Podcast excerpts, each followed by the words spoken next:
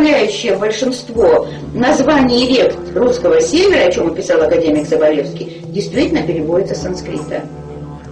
То есть, если мы знаем, что у нас есть Двина, то это двойная, причем это даже не санскрит.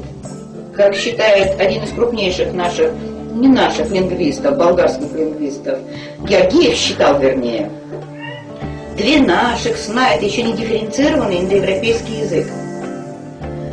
Река Сухана, санскрита значит легко преодолимая. Река Кубина – извилистая. Река Суда – щедрая. Река Юга – сливающаяся. Ну, Юга и Сухана действительно сливаются. И получается Двина. Единственным крупным притоком Ганги, текущим с юго-запада, была река Ямуна. А так как Ганга Волга, то, следовательно, Ямуна – это наша Ака.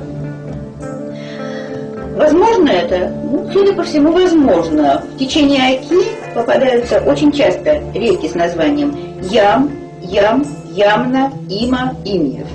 И более того, согласно арийским текстам, вторым именем реки Ямуны было Кала.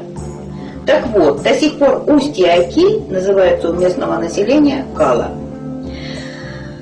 Кроме того, Ямуна в среднем течении называлась Вака. Ака в Рязанской области, так и называется, Вака. У нас на Волонецкой губернии, то есть в Карелии, есть рядом текут три реки. Падма, Шива и Ганиш.